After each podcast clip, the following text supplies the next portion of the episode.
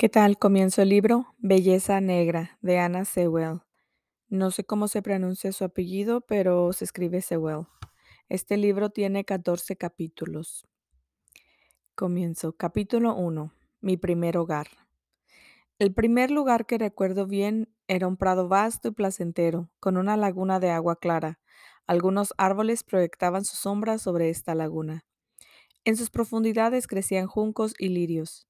Por encima del seto, desde un costado, podíamos contemplar un campo arado, desde el otro, la entrada de la casa de nuestro amo, situada a la vera del camino. En la parte alta del prado había una plantación de abetos. En la parte baja, un arroyuelo que corría entre empinadas riberas. Durante mi juventud viví de la leche de mi madre, ya que no podía comer pasto. De día corría a su lado, de noche me tendía cerca de ella. Cuando hacía calor acostumbrábamos descansar junto a la laguna, a la sombra de los árboles, y cuando hacía frío nos refugiábamos al calor del acogedor cobertizo situado cerca de la plantación. En cuanto crecí lo suficiente como para comer pasto, mi madre comenzó a salir a trabajar de día para regresar al anochecer. Sin incluirme yo, había en aquel prado seis jóvenes potros, eran todos mayores que yo, y algunos casi tan grandes como caballos adultos. Yo solía correr con ellos y me divertía en grande. Solíamos galopar todos juntos, alrededor del campo y a toda velocidad posible. A veces nuestros juegos eran bruscos, ya que a ellos les gustaba morder y patear tanto como galopar. Un día, en que las patadas menudearon, mi madre me llamó con un relincho para decirme, Presta atención a lo que voy a decirte. Estos potros que viven aquí son buenos, pero como son potros de caballos de tiro, es natural que no hayan aprendido muy buenos modales. Tú eres de raza y fuiste bien criado. El nombre de tu padre es famoso en estos parajes.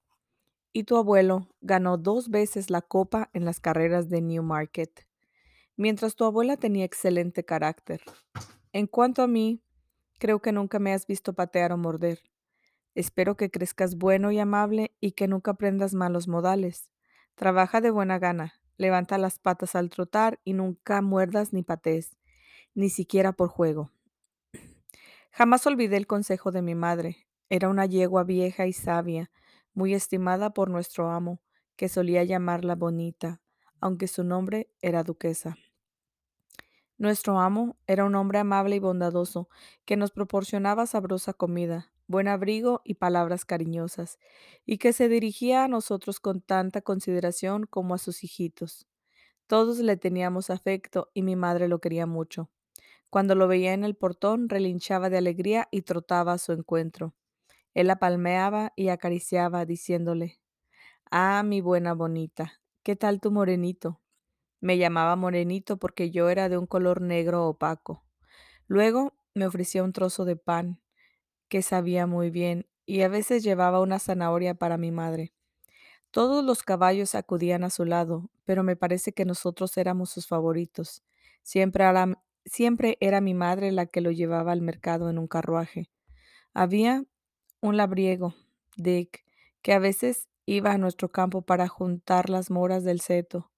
Una vez que comía hasta hartarse, se divertía con los potros, como él los llamaba, arrojándoles palos y piedras para hacerlos galopar. No le hacíamos mucho caso, pues no era capaz de seguirnos, pero a veces nos acertaba con alguna piedra y nos causaba dolor. Un día se dedicaba a este juego sin advertir la presencia de nuestro amo que, desde el campo vecino, observaba lo que ocurría. No tardó en saltar por encima del seto, sujetar a Dick por el brazo y propinarle tal bofetón que le arrancó un bramido de dolor. Nosotros, al ver al amo, nos acercamos trotando. ¡Qué muchacho malvado! Perseguir a los potros, exclamó él. Y esta no es la primera ni la segunda vez, pero será la última. Toma, ten tu dinero y vete a casa. No quiero volver a verte en mi granja. De modo que no volvimos a ver nunca más a Dick. El viejo Daniel, que cuidaba los caballos, era tan bondadoso como nuestro amo, de modo que no teníamos motivo de queja. Antes de que cumpliera dos años ocurrió algo que jamás olvidé. Fue a principios de la primavera, por la noche había helado un poco y una tenue neblin- neblina cubría aún las plantaciones y las praderas. Con los demás potros pastaba yo en la parte baja del prado cuando oímos, a bastante distancia, algo que parecía ladridos de perros. El potro de más edad levantó la cabeza, irguió las orejas y exclamó, Aquí están los sabuesos, e inmediatamente partió al galope, seguido por los demás, hacia la parte superior del campo, desde donde, por encima del seto, podíamos ver varios campos más allá. Mi madre y un viejo caballo de montar del amo también se hallaban cerca y parecían enterados de todo lo que pasaba. Han descubierto una liebre, y si vienen para acá, veremos la casa, anunció mi madre. No tardaron los perros en irrumpir en los campos de trigo nuevo, cercanos al prado donde nos encontrábamos. Con un estrépito como jamás había oído en mis o había oído en mimos con una vida, con una vida. No ladraban ni aullaban ni gemían, sino que a pleno pulmón mantenían un incesante yo, yo, oh, oh, yo, oh, oh. Tras ellos apareció una cantidad de hombres de a caballo, algunos ataviados con chaquetillas verdes. Al contemplarlos, el caballo viejo resopló anhelante, y nosotros los potrillos ansiamos galopar en pos de ellos, que no tardaron en perderse de vista en los campos de más abajo. Allí parecieron detenerse. Los perros acallaron sus ladridos, mientras corrían en todas direcciones con las narices pegadas al suelo. Han perdido el rastro. Tal vez la liebre logre escapar, comentó el caballo viejo. ¿Qué liebre? pregunté yo. Oh, no sé qué liebre, posiblemente una de las nuestras, que salió de la plantación. Cualquiera que encuentre sirve para que la persigan. No tardaron los perros en reanudar sus aullidos y regresar a toda velocidad, dirigiéndose en línea recta hacia nuestra pradera, en la parte donde la alta ribera y el seto ocultaban el arroyo. Ahora veremos la liebre, anunció mi madre. En ese preciso instante, una liebre, enloquecida de temor, pasó como una exhalación rumbo a nuestra plantación. Tras ella, seguidos por los cazadores llegaron los perros, que precipitándose a la orilla saltaron el arroyuelo y cruzaron el campo. Siguiéndolos de cerca, seis u ocho jinetes saltaron con sus caballos por encima del seto y del arroyuelo. La liebre intentó atravesar el seto, mas no lo consiguió, pues era demasiado denso, y entonces dio la vuelta en redondo para correr hacia el camino. ¡Ay, demasiado tarde! Entre salvajes alaridos, los perros la rodearon. Oímos un chillido y nada más. Uno de los cazadores que llegó en este momento dispersó a golpes de, la, a golpes de fiesta a los canes, que la habrían despedazado. La levantó por una pata, desgarrada y ensangrentada, y los caballos se mostraron complacidos. Por mi parte, tan absorto estaba que en un primer momento no vi lo que ocurría junto al arroyuelo. Cuando por fin lo hice, me encontré con un triste espectáculo. Dos hermosos caballos habían caído. Uno pataleaba en la corriente, en tanto que el otro gemía, tendido en el pasto, cubierto de barro. Uno de los jinetes salía del agua, el otro yacía inmóvil. Se desnucó, dijo mi madre, y merecido lo tiene, agregó un potro. Yo pensé lo mismo, pero mi madre disintió. Pues no, no deben decir eso, nos reprendió, aunque soy una yegua vieja y he visto y oído muchas cosas. Nunca pude explicarme por qué a, los hombres les apasiona tanto este deporte. Con frecuencia se lastiman, arruinan excelentes caballos y destrozan los campos, y todo a cambio de una liebre, un zorro o un venado que podrían obtener con mayor facilidad de otra manera. Pero no somos más que caballos y no comprendemos. En tanto mi madre decía esto, nosotros mirábamos a nuestro alrededor. Varios de los jinetes habían acudido junto al joven, pero mi amo, que observaba los sucesos, fue el primero en levantarlo. Le colgaba la cabeza, le pendían los brazos y todos se mostraban muy serios. Ya no se oían ruidos. Los mismos perros guardaban silencio, como si supieran que algo grave pasaba. Condujeron al caído a casa de mi amo. Me enteré más tarde que era George Gordon, único hijo del señor Gordon, un gallardo joven, orgullo de, su familia.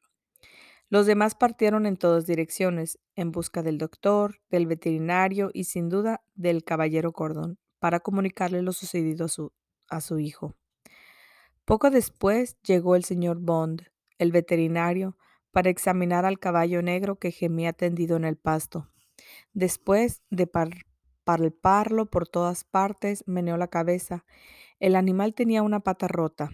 Alguien corrió a casa del amo en busca de una escopeta. Minutos más tarde se oyó un fuerte estampido. Muy apenada mi madre dijo conocer desde hacía años a ese caballo, que se llamaba Rob Roy, un caballo bueno, audaz, sin vicio alguno. Después de esto, no quiso acercarse nunca a esa parte del campo.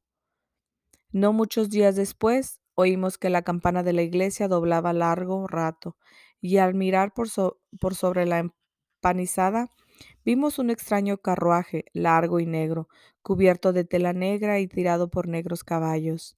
Tras ese llegó otro y otro y otro, todos negros. Entretanto, la campana doblaba sin cesar, mientras el joven gordo era conducido a la iglesia para sepultarlo. En cuanto a lo que hicieron con Rob Roy, lo ignoro, pero todo fue a causa de una liebrecita. Comenzaba yo a ponerme gallardo. Mi pelaje había ya crecido fino y suave, de un brillante color negro. Tenía una pata blanca y una linda estrella blanca en la frente. La gente me consideraba muy bello. Mi amo se negó a venderme hasta que cumplí cuatro años. Después decía que los muchachos no debían trabajar como hombres. Perdón, pues decía que los muchachos no debían trabajar como hombres, ni los potros como caballos. Cuando cumplí los cuatro años, el caballero Gordon fue a verme. Me examinó los ojos y la boca y me palpó las patas de arriba abajo. Después tuve que caminar, trotar y galopar en su presencia. Parece que le gusté, pues declaró, una vez bien domado será un gran caballo. Mi amo prometió domarme él mismo, pues no deseaba que me lastimaran o asustaran, y lo hizo sin perder tiempo, ya que al día siguiente comenzó la dona, doma. ¿Cómo es posible que no todos sepan que es una doma? La describiré. Domar un caballo significa enseñarle a llevar puesta montura y brida, llevar sobre el lomo a un hombre, mujer o niño, ir solo hacia donde el jinete quiere ir y hacerlo con tranquilidad. Además, el caballo debe aprender a usar collar, baticola y retranca, y a quedarse quieto mientras se los ponen. Más tarde le, enseña a dejar que, que le sujeten a un carruaje o calecín, de modo que no pueda trotar sin arrastrarlo, y avanzar rápido o despacio, según los deseos del conductor. Nunca debe sobresaltarse por lo que ve, hablar con otros caballos, morder, patear, ni tener voluntad propia alguna, sino obedecer siempre a la de su amo, por más fatigado o hambriento que puede estar. Pero lo peor de todo es que una vez puesto al arnés, no podrá saltar de júbilo ni echarse fatigado. Ya ven, pues, que esto de la doma es algo magnífico. Por supuesto, yo estaba habituado desde hacía tiempo al ronzal y la cabezada, y a ser conducido tranquilamente por los campos y senderos, pero ahora tendré que usar bocado y brida. Mi amo me dio como de costumbre un poco de avena y al cabo de muchos mimos me puso en la boca me puso el bocado en la boca y ajustó la brida. Qué cosa desagradable era ese bocado. Quienes nunca lo hayan tenido en la boca no pueden tener idea de la horrible sensación que produce. Le meten a uno entre los dientes y encima de la lengua un gran pedazo de acero frío y duro, cuyas puntas sobresalen por las comisuras de la boca. Se lo sujetan ahí mediante correa sobre la cabeza, por debajo del cuello, alrededor del morro y bajo la barbilla de tal modo que es imposible librarse de esa cosa dura y desagradable. Es malo, malo, sí, muy malo. Yo, por lo menos, así lo pensé, pero sabía que mi madre siempre lo llevaba puesto cuando salía, como todos los caballos adultos. De manera que, entre la sabrosa avena y las caricias, palabras bondadosas y suaves modales de mi amo, terminé por dejarme poner el bocado y la brida. Después vino la montura, pero no, eso no fue tan malo, ni mucho menos. Mi amo me la puso sobre el lomo con mucha suavidad, en tanto que el viejo Daniel me sujetaba la cabeza. Después, sin sin cesar de hablarme, me ajustó las cinchas bajo el cuerpo. Comí un poco de avena y luego me pasaron un rato por los me pasearon un rato por los alrededores. Esto se repitió todos los días, hasta que yo mismo empecé a buscar la avena y la brida. Por fin, una mañana el amo subió a mi lomo y me condujo por el prado, pisando el pasto suave. Por cierto que me resultaba raro, pero confieso que me sentí bastante orgulloso de llevar así a mi amo. Y como siguió montándome a diario, no tardé en acostumbrarme. La siguiente cosa desagradable fue ponerme las herraduras de hierro. También eso fue muy difícil. Al principio, mi amo me acompañó a la forja del herrero, para asegurarse de que no me lastimara ni asustara. El herrero me tomó los pies en las, me tomó los pies en las manos, uno después del otro, y recortó una parte del casco. Como no me dolió, me quedé parado en tres patas hasta que terminó con todos. Entonces tomó un trozo de hierro con la forma de mi pie, me lo ajustó y a través de él me clavó en el casco mismo unos clavos, de modo que la herradura quedara bien sujeta. Sentí las patas muy tiesas y pesadas, pero a su debido tiempo me acostumbré. Habiendo llegado hasta allí, mi amo pasó entonces a domesticarme para el arnés. Para esto hubo que usar más cosas nuevas. Primero me pusieron sobre el mismo cuello un collar duro y pesado y una brida con grandes trozos laterales, llamados anteojeras, contra los ojos. Y bien puestos tenía su no- y bien puesto tenía su nombre, ya que con ellas no podía ver a los costados, sino solo hacia adelante. Había además una pequeña montura, con una molesta correa dura que me, que me pasaba por debajo de la cola y que se llamaba baticola. Yo la detestaba. Sentía mi larga cola doblada y entreverada con esa correa.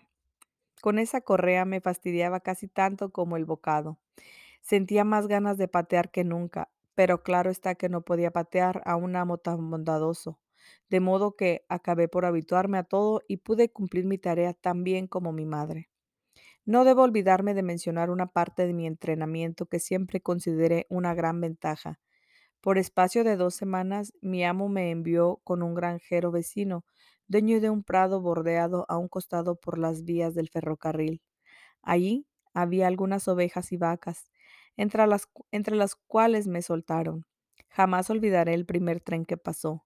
Me alimentaba muy tranquilo cerca de la empalizada que esperaba el prado del fer- que separaba el prado del ferrocarril cuando oí la dis- a la distancia un sonido extraño y sin que me diera cuenta de dónde venía, pasó como una exhalación, arrojando humo y con gran estrépito. Una cosa larga y negra que se perdió de vista casi antes de que yo recobrara el aliento. Di la vuelta y eché a correr hacia el prado opuesto, hacia el lado opue- opuesto del prado, donde me detuve resoplando de miedo. Durante el día pasaron muchos otros trenes, algunos con mayor lentitud, pues iban a detenerse en la estación cercana. A veces, al detenerse, producían unos chirridos y gemidos terribles. A mí me parecían espantosos, pero las vacas seguían comiendo muy tranquilas, sin mirar casi esa cosa negra y horrible. Los primeros días no pude comer tranquilo, pero al darme cuenta de que ese terri- al darme cuenta que ese terrible ser no entraba nunca en el campo ni me hacía daño alguno, empecé a no hacerle caso y no tardé en inquietarme tampoco por el paso de un tren, como aquellas vacas y ovejas. Desde entonces he visto muchos caballos muy alarmados y alterados al ver u oír una locomotora de vapor, pero gracias a la preocupación de mi buen amo, temo tan poco a las estaciones ferroviarias como a mi propio establo. Mi amo solía conducirme en doble arnés junto con mi madre, porque ella era muy firme y podía enseñarme mejor que cualquier caballo desconocido. Ella me dijo que cuanto mejor me portara, mejor me tratarían, y que siempre era más sensato hacer lo posible por complacer a mi amo. Claro que hay muchas clases de hombres, agregó. Los hay buenos y considerados como nuestro amo, a quien cualquier caballo serviría orgulloso, pero también los hay malvados y crueles, que jamás deberían poseer un caballo ni un perro.